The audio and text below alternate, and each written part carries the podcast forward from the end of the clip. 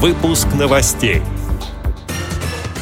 На международной выставке реабилитационного оборудования и технологий КСРК ВОЗ представил свои наработки. Во Владивостоке для людей с инвалидностью организовали мастер-класс по успешному трудоустройству. Самарская библиотека для слепых проведет онлайн-экскурсию по Парижу. В подмосковном Раменском команды по мини-футболу оспаривают титул чемпионов России. Далее об этом подробнее в студии Анастасия Худякова. Здравствуйте! В Москве завершилась седьмая международная выставка реабилитационного оборудования и технологий «Интеграция». На ней были представлены достижения в области ортопедии, компрессионной терапии и технических средств реабилитации. Свои разработки представили компании из Германии, Австрии, Турции и других стран. Не остались в стороне и Всероссийская школа подготовки собак-проводников ВОЗ, Центры реабилитации слепых и культурно-спортивный реабилитационный комплекс ВОЗ, директор Центрального музея имени Бориса Владимировича Зимина ВОЗ и ответственная за выставку КСРК ВОЗ Алла Агаркова рассказала, с чем знакомили посетителей. Это интервью мы записали в один из дней работы форума.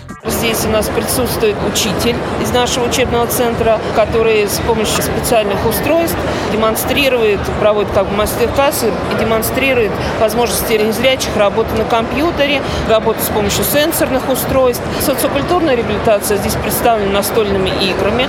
Новое направление – наша совместная деятельность КСРК с ЮНЕСКО, в том числе дистанционное обучение. Форум проходил три дня. В это время состоялась большая научно-практическая конференция, отдельное направление которой – проблемы создания доступной среды и реабилитация незрячих людей. На встрече обсудили доступность железнодорожного транспорта, московского метрополитена, результаты выборочных обследований автомобильных дорог. Эксперты также высказались о развитии тифлокомментирования, сложностях использования интернет-ресурсов и электронной информации.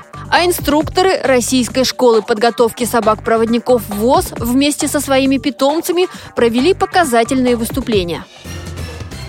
В Университете экономики и сервиса Владивостока прошла ярмарка вакансий для инвалидов, сообщает информационное агентство «Восток Медиа». Порядка 40 работодателей предложили около 250 вакансий в различных сферах. Для соискателей с ограниченными возможностями здоровья также провели мастер-класс и рассказали, как составить резюме и как отвечать на вопросы при собеседовании.